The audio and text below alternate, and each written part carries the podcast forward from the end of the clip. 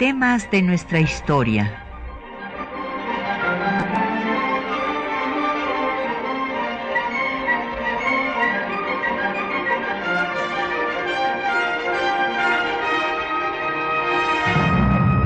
Un espacio que difunde el conocimiento del pasado para comprender nuestro presente. Programa a cargo de la maestra Patricia Galeana.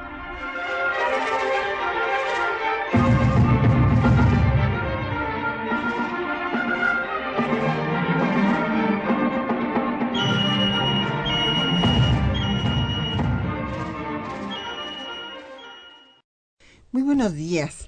El próximo 22 de febrero se cumple eh, un aniversario más del asesinato del presidente Francisco I. Madero y del vicepresidente José María Pino Suárez. Y con ese motivo, pues hoy nos vamos a dedicar a este tema, que bueno, pues es un tema fundamental en la historia de nuestro país y que además pues eh, siempre nos es importante tomar en cuenta que es un día de luto nacional. Eh, vamos a tener publicaciones muy interesantes para ustedes. Tenemos el gusto de que nos acompañe el doctor Felipe Ávila, a quien ustedes ya conocen. Gracias. Investigador del Instituto de Investigaciones Históricas y del Instituto Nacional de Estudios Históricos de las Revoluciones de México y especialista en revolución. Y eh, tenemos, como decía yo, publicaciones que van a ser de gran interés, creo yo, porque eh, tenemos el epistolario de Francisco y Madero. Tenemos, son dos volúmenes, eh, tenemos tres juegos para ustedes de estos volúmenes. Estas fueron unas publicaciones que se hicieron por el Instituto Nacional de Estudios Históricos de las Revoluciones de México en el 175 aniversario. No, en el 75. En el 75 aniversario de la Revolución Mexicana. Y bueno, no hay nada mejor para conocer a un personaje pues que leerlo a él mismo, leer lo que escribió, y entonces así ustedes pueden normar su propio criterio sobre el que fuera el primer presidente pues electo democráticamente después de la dictadura porfirista. Y, tenemos también para ustedes otras publicaciones sobre José María Pino Suárez, que es un personaje pues menos conocido, menos estudiado, pero que bueno, pues eh, también fue sacrificado justamente hace 101 años junto con el presidente Madero, quien era en ese momento el vicepresidente, José María Pino Suárez. Hay que recordar, porque esto realmente es impresionante, que Madero tenía en el momento de su sacrificio 40 años y Pino Suárez 43. Entonces, bueno, realmente, bueno, yo los veo unos jóvenes, muy jóvenes, este, unos jóvenes, y, y, bueno, repito, José María Pino Suárez, pues no se conoce mucho de, su vida, de su obra. Entonces hay una eh, biografía de él que fue publicada también por el INER en el 75 aniversario de la Revolución Mexicana y tenemos una biografía para niños.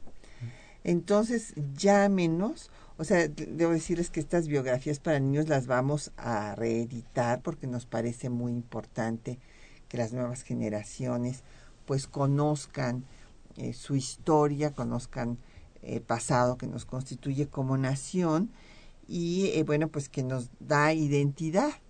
Entonces, eh, ustedes nos dicen que cuál es la lectura que prefieren, si el epistolario de Madero, si la semblanza biográfica de Pino Suárez o la de biografía para niños también de José María Pino Suárez. Llámenos, tenemos a su disposición el 55 36 89 89, el 01 800 505 26 88, un correo de voz 56 23 32 81, el correo electrónico, ya lo recuperamos, temas de nuestra historia arroba yahoo.com.mx. En Twitter estamos en arroba temas y en Facebook en temas de nuestra historia UNAM. Y el programa, como saben, queda en línea en el www.radiounam.unam.mx. Y bueno, yo quisiera que ahora, Felipe, abordáramos un tema que es eh, pues muy eh, debatido y todavía hasta la fecha muchas personas hablan de la debilidad del mm. carácter de Francisco y Madero, de sus errores políticos. Y bueno, tampoco podemos decir que todo lo que hizo fueron aciertos. Entonces, por eso vamos a analizar al personaje desde esta óptica. ¿Qué te parece? Perfecto. Entonces, bueno, primero tenemos que recordar que sí, bueno, eh, lo que seguramente todos nuestros radioescuchas tienen presente, pues es un hombre perteneciente a una familia adinerada de hacendados, pues de hacendados que se habían visto beneficiados del régimen porfirista, pero que tiene una vocación social, que va a poner en práctica, en fin, en San Pedro de, los, de las Colonias, que ayudando a los trabajadores, creando eh, una escuela comercial. Él había estudiado en el extranjero y se interesa en la política y se suscribe a Regeneración.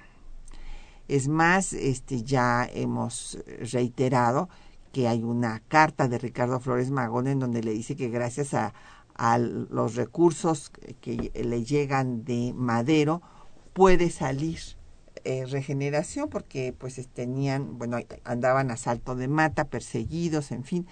Entonces Madero se interesa en la política y bueno, pues es de los que consideran a través de esa entrevista que da Díaz al periodista Krillman de la revista Pearson Magazine de 1908, pues eh, que ya México debe de organizarse democráticamente, como la posición de Porfirio Díaz era que él había sido pues el abuelo o el padre de los mexicanos que los había estado cuidando pues mientras crecían y podían tomar sus propias decisiones. Y en esta entrevista que eh, siempre nada más se recuerda esta parte, pero yo insisto en que tienen que leer cuando dice, ahí textualmente dice que el, el humo del cañón no es malo y que él ha distinguido la sangre buena de la sangre mala, o sea, como Dios, o sea, dijo quién debía vivir y quién morir, hace toda una confesión y justificación de la violencia de su dictadura, que esto nunca se menciona, siempre se menciona lo de que ya el país está apto para la democracia, pero se olvida toda la el reconocimiento que hace de la violencia que ha con la que ha gobernado y este de la eh, fuerza que ha dado al, al, ejército en su dictadura. Entonces, eh, pues ahí empieza Madero a también a, alentar un cambio democrático para el país, primero pues por vías pacíficas, y entonces escribe la sucesión presidencial. Sí, eh, me parece muy importante este enfoque con el que quieres que abordemos esta conmemoración histórica de, Francisco y Madero, hablando acerca de sus errores y de sus aciertos. Eh, comenzando por sus aciertos, yo creo que el, el primero que tiene que rescatarse, subrayarse, es esta enorme capacidad y sensibilidad política que tuvo para hacer el mejor diagnóstico de, de, la crisis terminal del sistema político mexicano. En la sucesión presidencial, como, como lo acabas de, mencionar, eh, está hecho un diagnóstico completo de el funcionamiento del sistema político porfirista y de que tal y como estaba no funcionaba, que había que cambiarlo, había que modificarlo, había que abrir paso a la democracia y el libro, la Asociación Presidencial, que es un extraordinario libro, es un documento histórico fundamental, es un análisis riguroso, eh, sociológico, político, social, de que ese sistema cerrado antidemocrático en manos de una oligarquía que cada vez estaba más vieja y que no soltaba el poder, tenía que cambiar. Entonces su propuesta es democraticemos México, empecemos a trabajar para que México sea un país democrático y un segundo acierto es que después de este libro él se dedica a organizar un partido político. El Partido Nacional Antireeleccionista es un partido nacional, es un partido con base en principios, no en personalidades, y creo que es el primer partido político moderno que, tenemos en nuestro país. Eh, es un segundo acierto muy importante que hay que señalar. Un tercer acierto es que organiza la primer campaña política nacional de adeveras en nuestro país.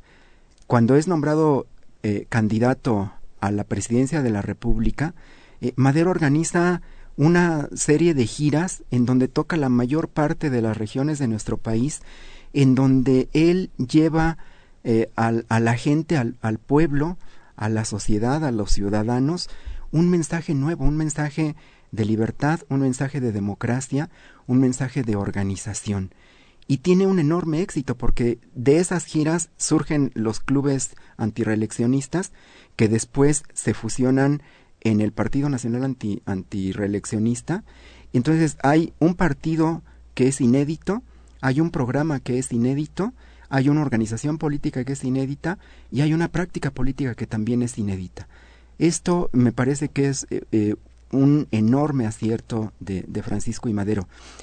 Hay, yo creo también, un cuarto acierto, que él compite en las elecciones, compite dentro de los cauces legales, llega hasta sus últimas consecuencias, el régimen de Porfirio Díaz se cierra a abrirse democráticamente, lo reprime, lo encarcela, eh, agota los recursos legales, impugna las elecciones por fraudulentas, no le hacen caso en sus argumentos, eh, validan el fraude electoral y ante esa imposibilidad de seguir competiendo dentro de los cauces institucionales, hace un diagnóstico también fundamental, que es decir, bueno, por aquí, por las vías pacíficas, no hay manera de seguir avanzando, esto tiene que resolverse por la vía de las armas, por la violencia. Entonces llama a la revolución. Este también es un acierto enorme porque ninguno de los políticos de su generación tuvo esa capacidad de entender la crisis terminal del sistema político de Porfirio Díaz y la necesidad de barrerlo por la violencia, de llamar a una revolución que fue una revolución además exitosa. Este es un quinto acierto, eh, el tener la capacidad de convertir su desafío electoral en una auténtica revolución popular, conducirla y llevarla al triunfo, acabar con la dictadura que parecía invencible. Me parece que estos son aciertos indiscutibles de, de, de, Francisco y Madero. Y ahora eh, la voy a hacer de abogado del diablo. Vamos a ver las eh, los que pueden haber sido errores políticos. Eh, por ejemplo, bueno, es evidente y esto lo hemos también recalcado en muchos programas anteriores su afán pacifista, o sea, él no era partidario de la violencia, él fue eh, orillado a llamar a las armas ante la cerrazón de la dictadura y eh, no, quedó, no le quedó otra alternativa. Eh, sin embargo, bueno, pues se había distanciado de los magonistas precisamente porque los magonistas ya querían tomar, de hecho, tomaron las armas antes de que iniciara la revolución maderista, fueron los iniciadores de la revolución propiamente dicha. Y eh, después va a tener una ruptura con el que fue el fundador y el presidente del primer club antireeleccionista de México, que fue Emilio Vázquez Gómez. Entonces aquí, y yo quisiera que después de que escuchemos un poco de música, entremos en eh, este tema que poco se trata y que es muy importante, su relación y su ruptura con los Vázquez Gómez. Y vamos a escuchar, pues eh, no podemos, siempre que recordamos a Madero, dejar de escuchar el vals de Rodolfo Campodónico, el Club Verde, que hay que recordar que no se lo hizo a Madero, sino que fue un vals que se, eh, se le hizo al candidato antireeleccionista de Sonora, que fue prohibido por el régimen porfirista que se tocara en todo el estado y entonces se convirtió en una bandera del antireeleccionismo y por esto se tocaba en todos los mítines de los clubes y después del partido antireeleccionista.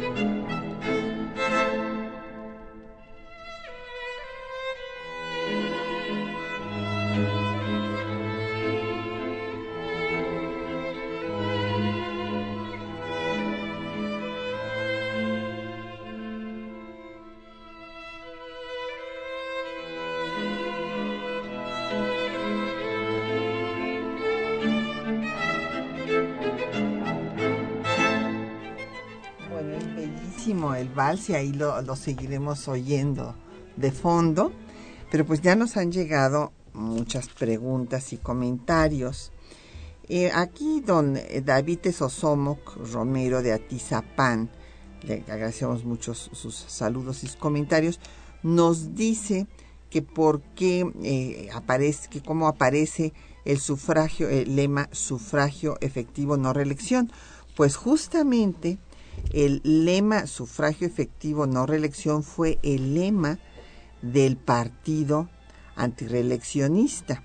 O sea, ese partido fundado por Emilio Vázquez Gómez, que fue su presidente, y por Filomeno Mata, nada menos entre otros, en contra de la dictadura porfirista, pues fueron los que crearon este, este lema de sufragio efectivo no reelección escribieron un folleto que se llamaba La reelección indefinida, donde se, se criticaba al, al sistema de la dictadura. Este texto fue publicado por el Diario del Hogar, dirigido por Filomeno Mata. Y bueno, en el partido la convención del partido antireeleccionista en el Teatro del Tívoli del Eliseo allá en San Rafael, aquí en la Ciudad de México, Ahí eh, pues se va a eh, presentar la candidatura de Madero a la presidencia y de Francisco, el hermano de Emilio Vázquez Gómez, a la vicepresidencia, antes de la ruptura que vamos a ver ahorita que, que tuvieron Madero y los Vázquez Gómez. Aquí nos dice don Efraín Martínez que cuáles fueron los errores más grandes. Bueno, ya quiere que nos adelantemos. Mm. Bueno, yo creo, este, y que cuál, cuál fue su debilidad más grande. Yo creo que el error más grande y la debilidad más grande fue darle las 24 horas que le pidió Victoriano, Huerta cuando Gustavo, su hermano, se lo llevó, lo desarmó, en ese momento lo podían haber acabado, le dio todas las pruebas, Gustavo, de que Victoriano Huerta lo estaba traicionando y, y, sin embargo, pues Huerta le pidió 24 horas para demostrarle lo contrario y en esas 24 horas fue cuando lo Huerta lo apresó y, lo lo apresó y bueno, pues después lo mandó matar. Así es. Entonces yo creo que esto fue lo, lo peor. Sí, de acuerdo.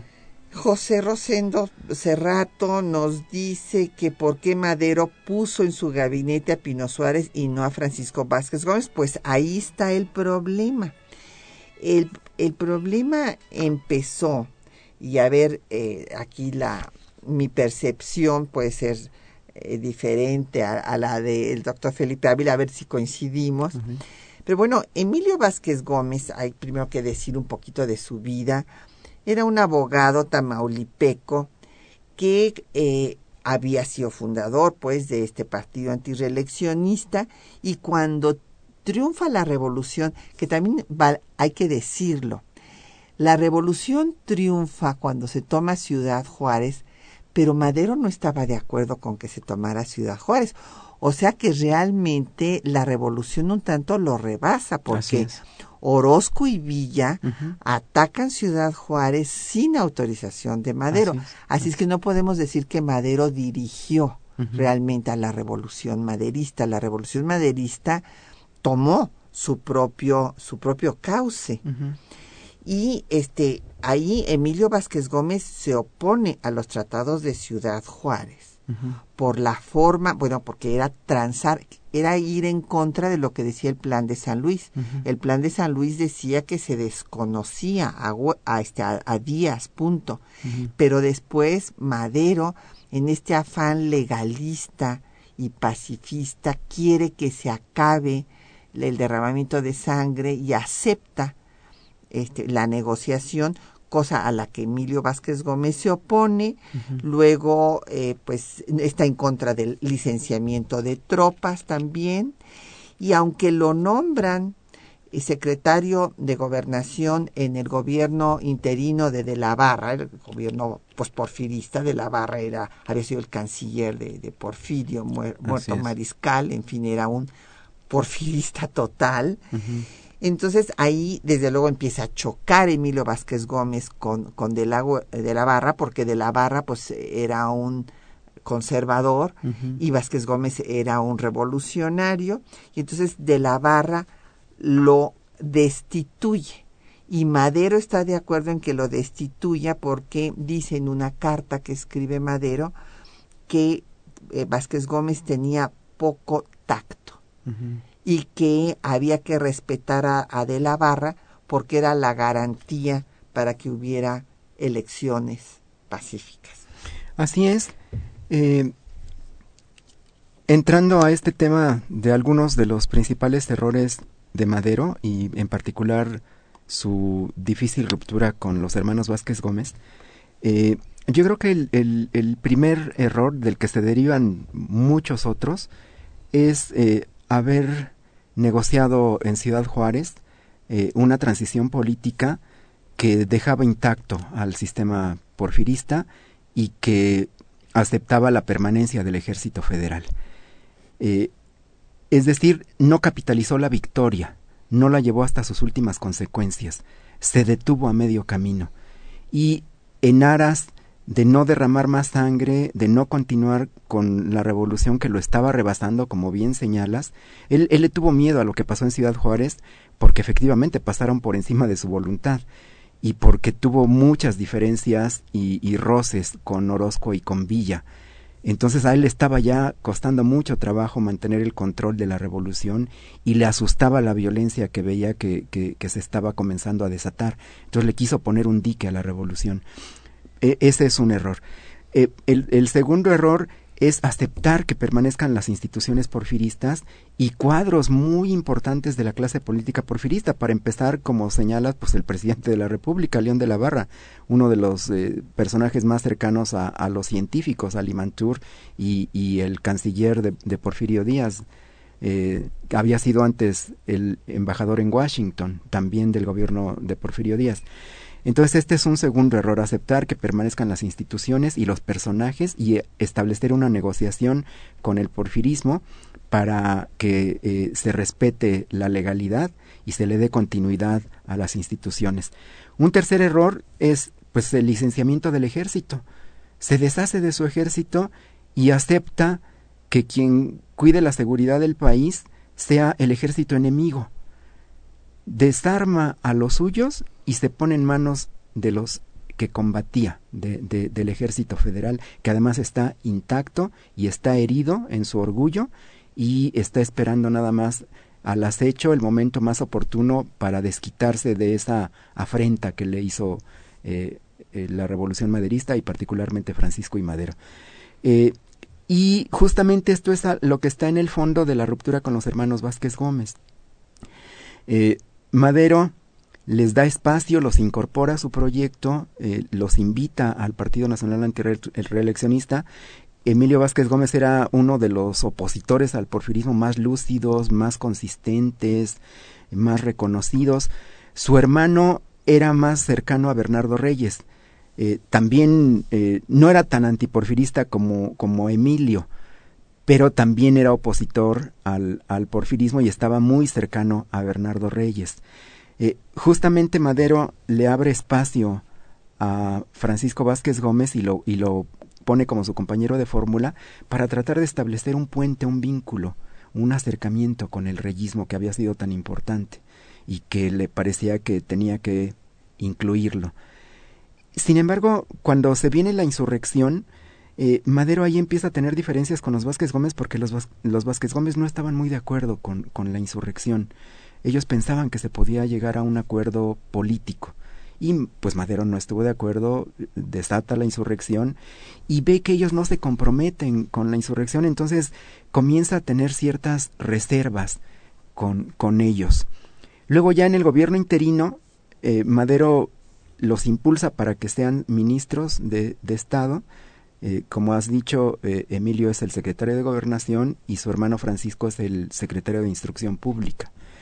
Y ellos dos comienzan a tener muy pronto disputas y roces con el presidente León de la Barra. En esas disputas y roces, Madero toma partido por de la Barra. ¿Por qué toma partido por de la Barra? Porque Madero en ese momento está defendiendo antes que nada la legalidad y la pacificación del país.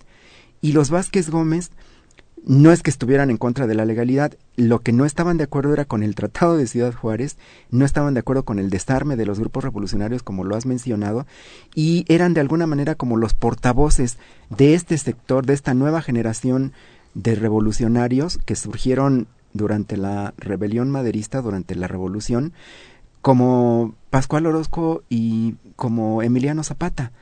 A Orozco y a Zapata Madero los hace a un lado, no los toma en cuenta para la reconfiguración del poder político y militar que, se da durante el interinato, no tienen espacio, se sienten desplazados, injustamente desplazados, porque la revolución triunfa gracias a ellos, gracias a, Orozco, gracias a Villa, gracias a, Emiliano Zapata, eh, y sin embargo, a la hora de repartir el poder, el nuevo poder al que accede el maderismo, a ellos los hacen a un lado, los excluyen.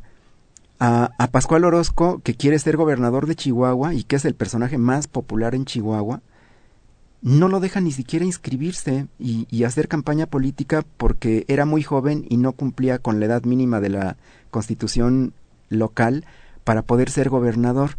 Eh, con ese argumento lo eliminan de la contienda electoral, pero además desatan una feroz campaña de prensa contra Orozco, que había sido realmente el militar más importante de la revolución.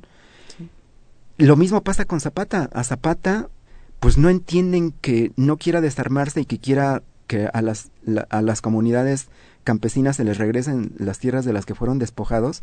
Y después de la ruptura eh, en, el, en el verano de 1911 entre, entre Madero y Zapata lo combaten. Y como los Vázquez Gómez están de acuerdo tanto con Orozco como con Zapata, pues lógicamente tienen problemas con Madero y con el presidente León de la Barra. Y Madero apoya a León de la Barra y Madero, de la Barra le dice es que yo no puedo seguir trabajando con ellos. o, o, los, o los quitamos o yo renuncio y Madero dice no, vamos a decirles que se vayan y los obliga a renunciar y luego sustituye el Partido Nacional Antireeleccionista, lo cambia por el, el Partido Progresista, Constitucional, progresista, y ya elimina a, Vázquez Gómez, ya no va a ser su compañero de fórmula y escoge a, Pino, Suárez. Entonces esa es la, la, la ruptura definitiva con los hermanos Vázquez Gómez. Pues vamos a hacer una eh, pausa para escuchar el texto que les hemos seleccionado para esta mañana, que es eh, de la biografía Imaginación y Realidad de Francisco y Madero, de José C.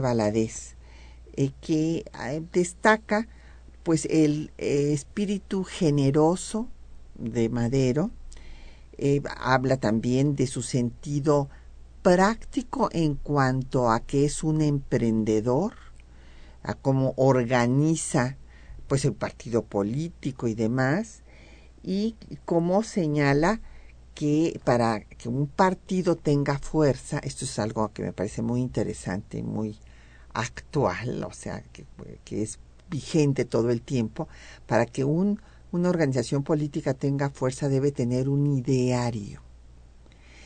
Y también destaca Valadez eh, la importancia que tiene en todo esto el conocimiento que tenía Madero de las leyes electorales en Estados Unidos. Y finalmente, pues escucharán un texto de Madero donde él dice que si no ganan, por lo menos van a despertar al país en contra del absolutismo y a favor de la democracia. Escuchemos.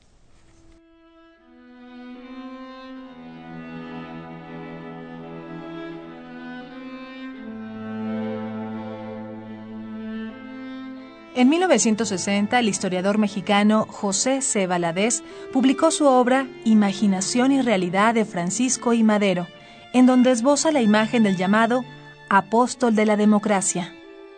Jamás tuvo vocación de santo. En el estudio de tal vida no se encuentran obstáculos ni negruras. Tampoco hay las características de apóstol. Madero es espiritualista y de esta doctrina será no tanto predicador cuanto estudiante y practicante.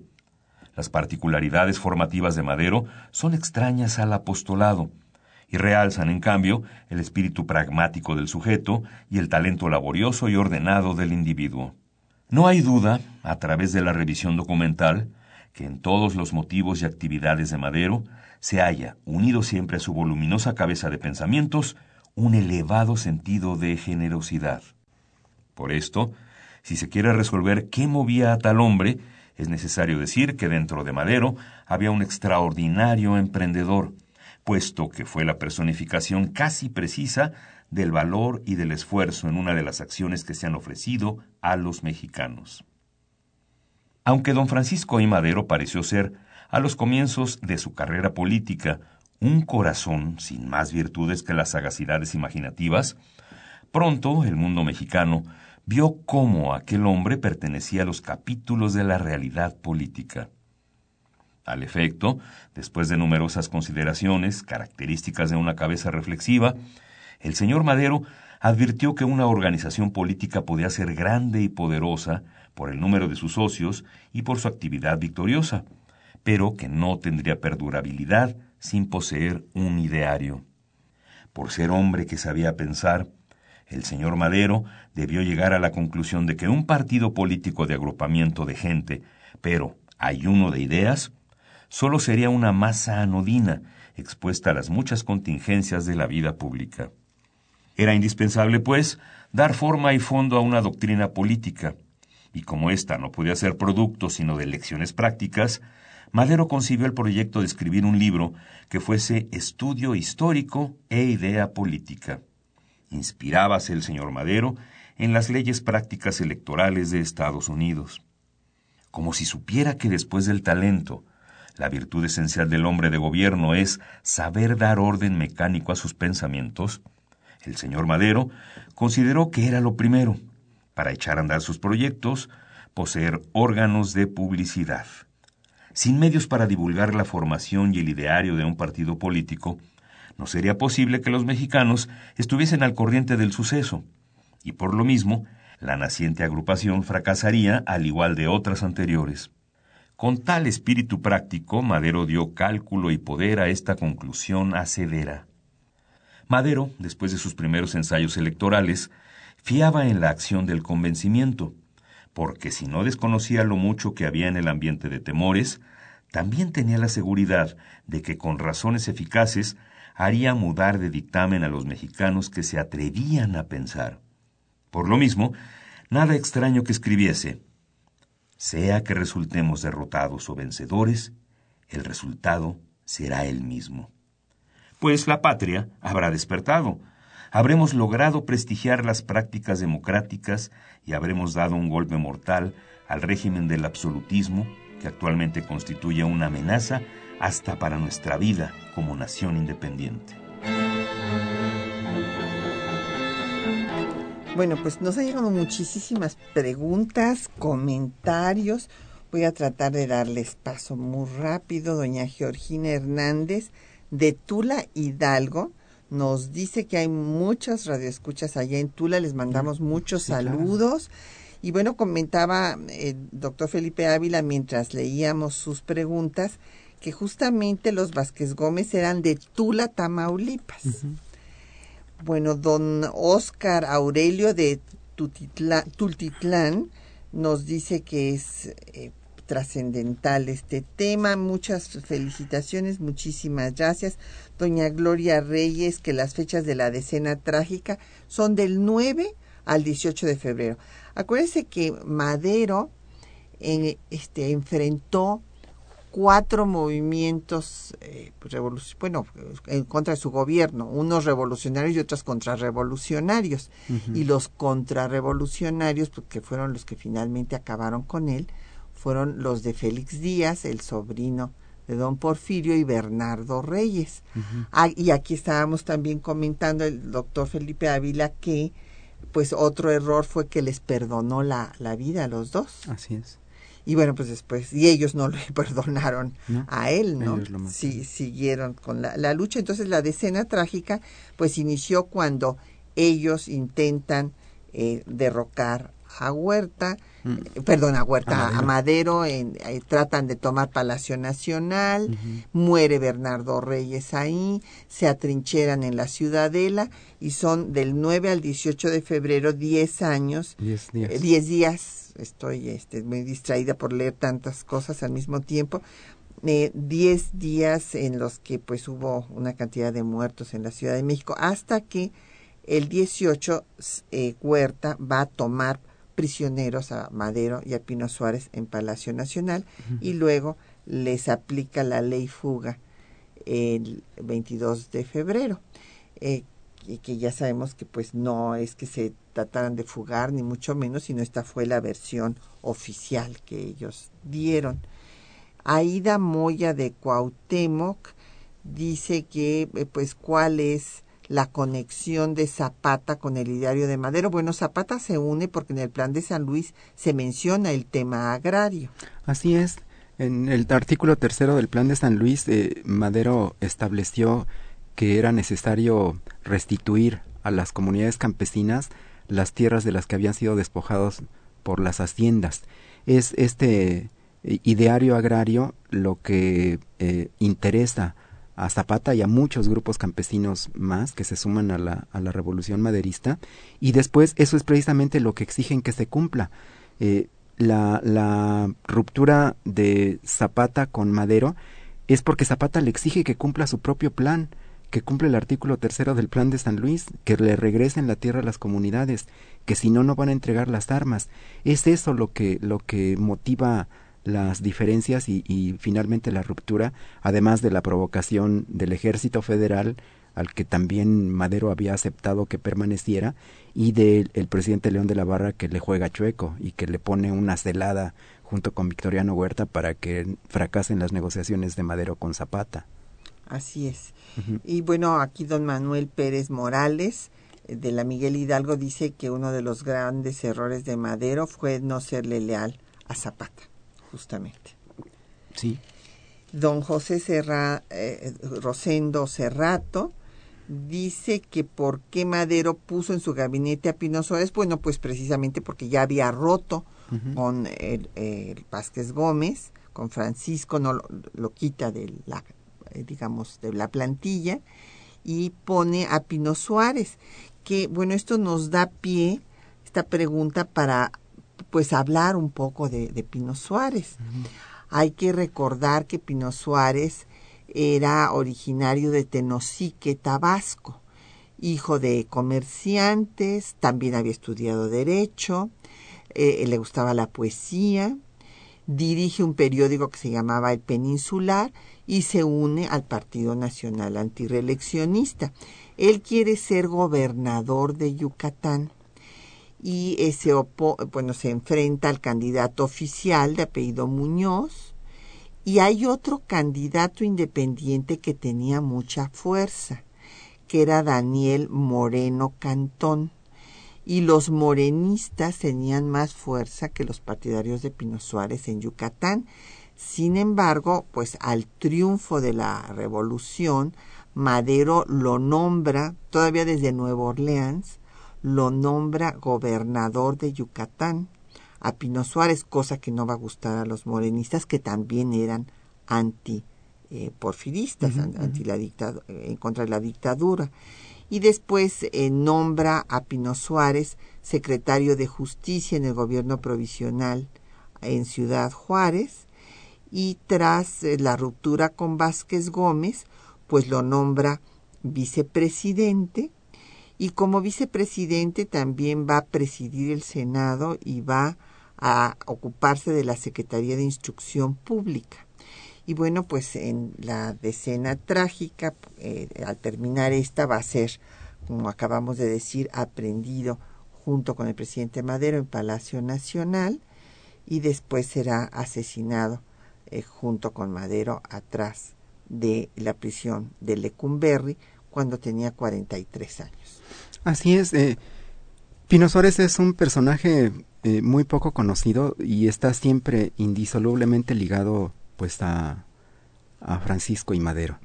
Eh, no, no se puede pensar en Pino Suárez como alguien independiente a la figura de Madero.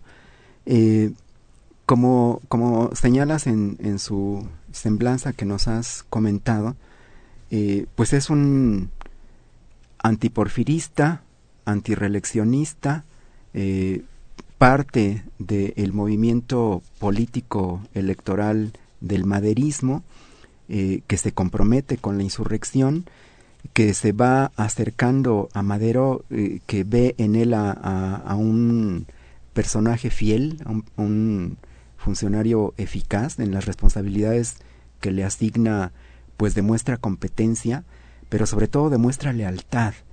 E, eso es algo fundamental. fundamental. ¿Por qué escoge a Pino Suárez en lugar de Vázquez Gómez? Porque se ha dado cuenta en la práctica que puede tener absoluta confianza en Pino Suárez, que Pino Suárez jamás lo va a traicionar, que no va a querer hacer su propio juego político, que no tiene ambiciones de ser presidente como si las tenía Francisco Vázquez Gómez, que es alguien calado, probado, que le ha demostrado en la práctica su eficacia, pero sobre todo su lealtad. Es eso lo, lo, que, lo que hace que, Madero confíe en él y que lo defienda capa y espada, porque era un personaje muy poco conocido.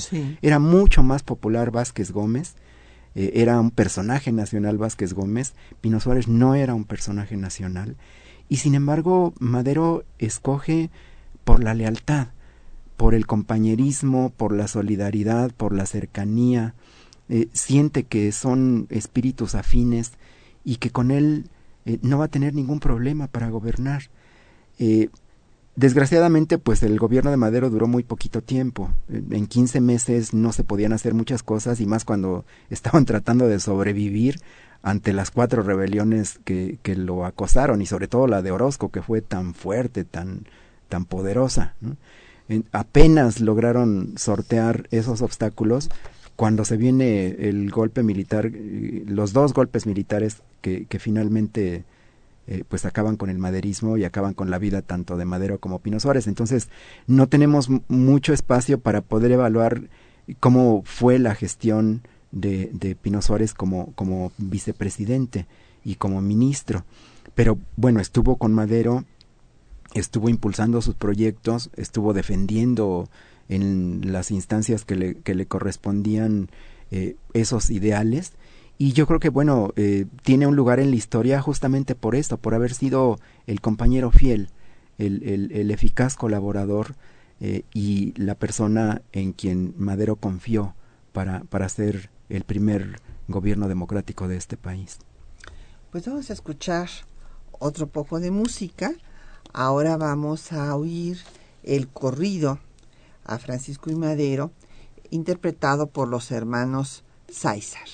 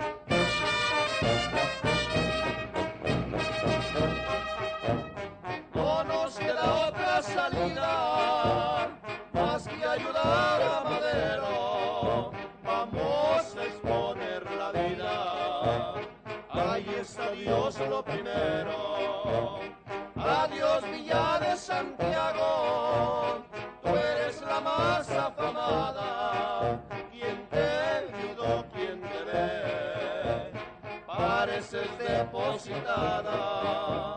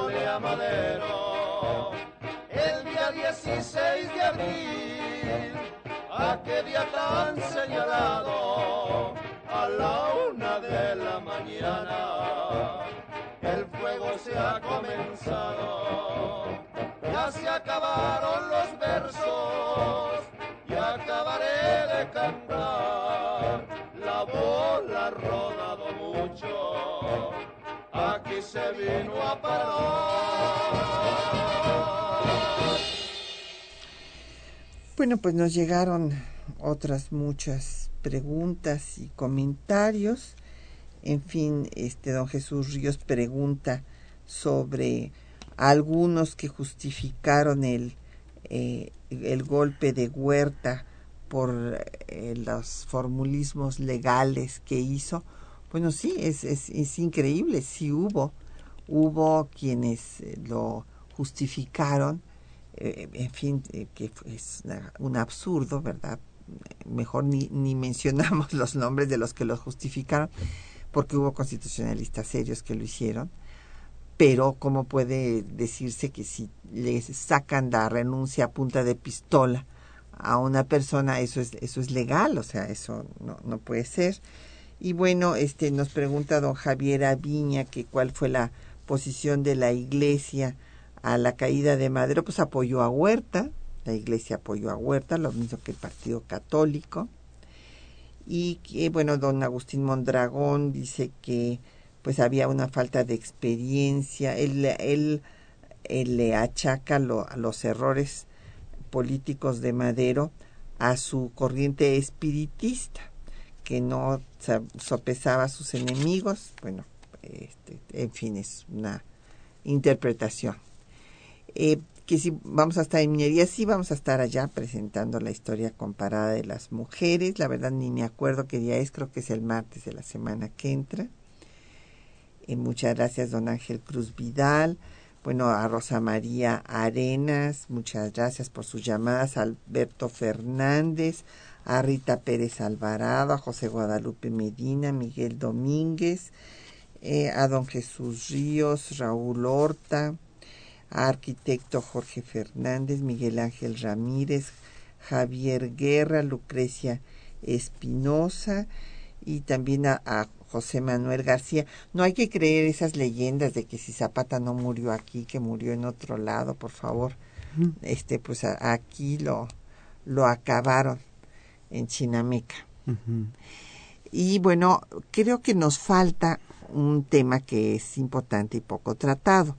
Ya eh, explicó el doctor Felipe Ávila por qué, pues obviamente Pascual Orozco estaba enojado con eh, Madero porque pues lo hizo a un lado en sus aspiraciones a ser gobernador de Chihuahua y demás. Y eh, Pascual Orozco pues fue uno, junto con Zapata, fueron los dos movimientos revolucionarios, de, de revolucionarios, que también pues contribuyeron a minar el régimen maderista y bueno, ya después los contrarrevolucionarios le darán la puntilla. Pero eh, de Pascual Orozco y el plan de la empacadora, pues también hay que decir que originalmente tuvieron vinculación eh, los Vázquez Gómez con Pascual Orozco. Así es, eh, Orozco es otro de los grandes personajes no suficientemente estudiados de, de la revolución eh, sin duda fue la figura militar más importante de la primera etapa de la revolución.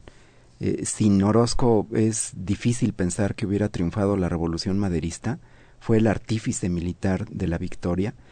Eh, y después, como ya hemos comentado aquí, fue hecho a un lado deliberadamente por Madero, porque se había dado cuenta de, de que Orozco pues era un espíritu rebelde que no, no se sometía fácilmente, que pensaba que eh, podía dirigir a Chihuahua y también yo creo que en algún momento pensó que podía ser presidente de la República.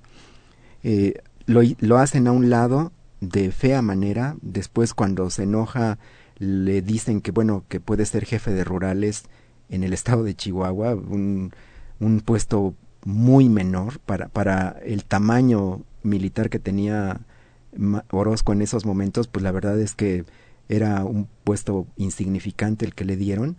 Y luego, eh, eh, cuando estalla la rebelión de eh, Bernardo Reyes, que desde Estados Unidos cruza la frontera y, comienza su rebelión fracasada en, la frontera norte, Madero tiene desconfianza de, de Pascual Orozco y piensa que puede apoyar a Bernardo Reyes y lo quita de ser el, jefe rural de Chihuahua y lo mandan a Sinaloa para que esté lejos de Bernardo Reyes, que no se fuera a, unir a, la rebelión reyista. Luego ya pues a Bernardo Reyes lo desactivan muy fácilmente, regresa a Chihuahua, eh, después de que ya no lo habían dejado ser gobernador o competir para la gubernatura, y era tan importante Orozco que el plan de Ayala lo nombra jefe de la revolución. El plan de Ayala original, que es eh, el llamado a, las armas a combatir a, Francisco y Madero y, llevar la revolución hasta sus últimas consecuencias, nombra a Pascual Orozco jefe de, la, de esa revolución.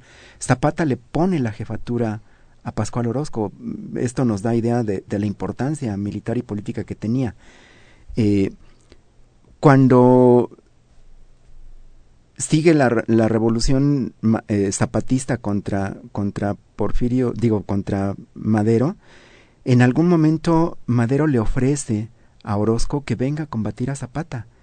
Y, Orozco se niega, dice, no, yo no voy a combatir a un hermano revolucionario, yo prefiero quedarme aquí.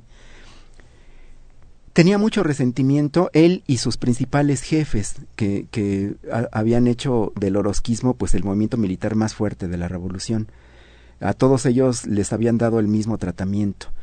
Por eso es que cuando surge el plan de la empacadora y cuando Pascual Orozco finalmente se revela contra Francisco y Madero, es por dos cosas. Uno, porque sí hay un auténtico sentimiento de reivindicación popular de seguir con la revolución.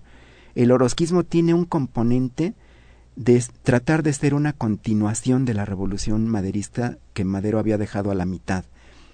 Pero también al mismo tiempo es parte de los intereses contrarrevolucionarios de los hacendados de Chihuahua que se acercan a Pascual Orozco y le empiezan hacer el canto de las sirenas de que él tiene más méritos que Madero, de que no se deje, de que él debe de ser el gobernador y que incluso puede ser el presidente de la República porque Madero no no está funcionando y financian a el orosquismo.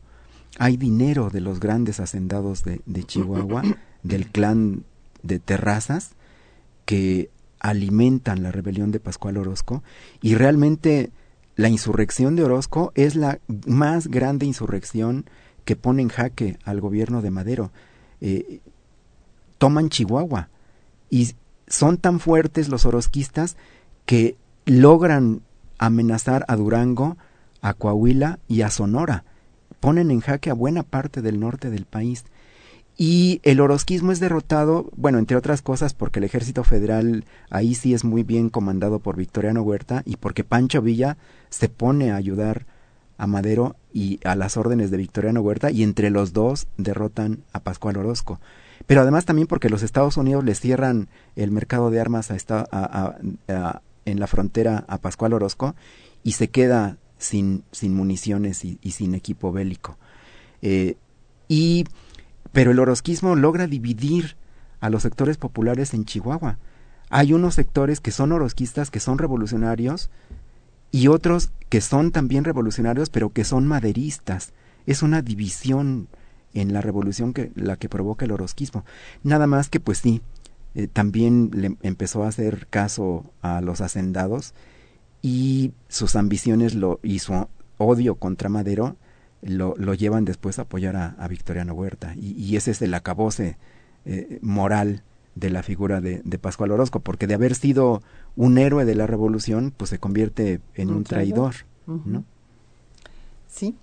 Y bueno, pues entonces aquí eh, vemos pues cuáles fueron cómo, fue el, el intríngulis que estuvo detrás de todo esto que pues eh, en algunos casos se ha se han considerado errores, ¿verdad? Como es el hacer a un lado a, Orozco en un principio, tal vez si lo hubiera acercado, pues lo hubiera neutralizado, ¿no? Y no que así lo, lo lanzó a la, a, la oposición. Y bueno, y el, mismo caso con los Vázquez Gómez, que desde luego ambos, tanto Pascual Orozco como los Vázquez Gómez, eran difíciles y tenían su corazoncito y querían tener eh, su, eh, ellos mismos el poder. Hay que eh, recordar que, bueno, pues justo eh, de, la barra, una de las cosas que no le gusta de Francisco Vázquez Gómez es que está apoyando a Zapata. Y después, eh, bueno, pues Emilio va a ser candidato a la presidencia del Partido Liberal Puro. Y los orosquistas en un principio pues van también a apoyar esa candidatura.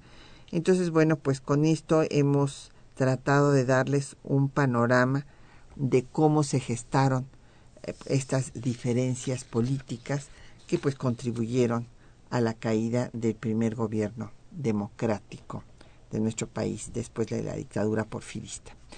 Agradecemos mucho al doctor Felipe Ávila que nos haya acompañado esta mañana aquí en temas de nuestra historia, nuestros compañeros que hacen posible este programa, la lectura de los textos, María Sandoval y Juan Stack, en el control de audio, Socorro Montes, eh, en, eh, en la producción Quetzalín Becerril, apoyada en los teléfonos con Ángela León y Felipe Guerra, y Patricia Galeana se despide de ustedes hasta dentro de ocho días.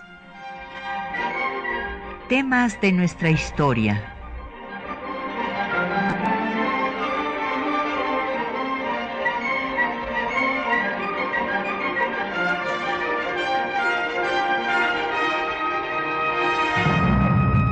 espacio que difunde el conocimiento del pasado para comprender nuestro presente. Programa a cargo de la maestra Patricia Galeana.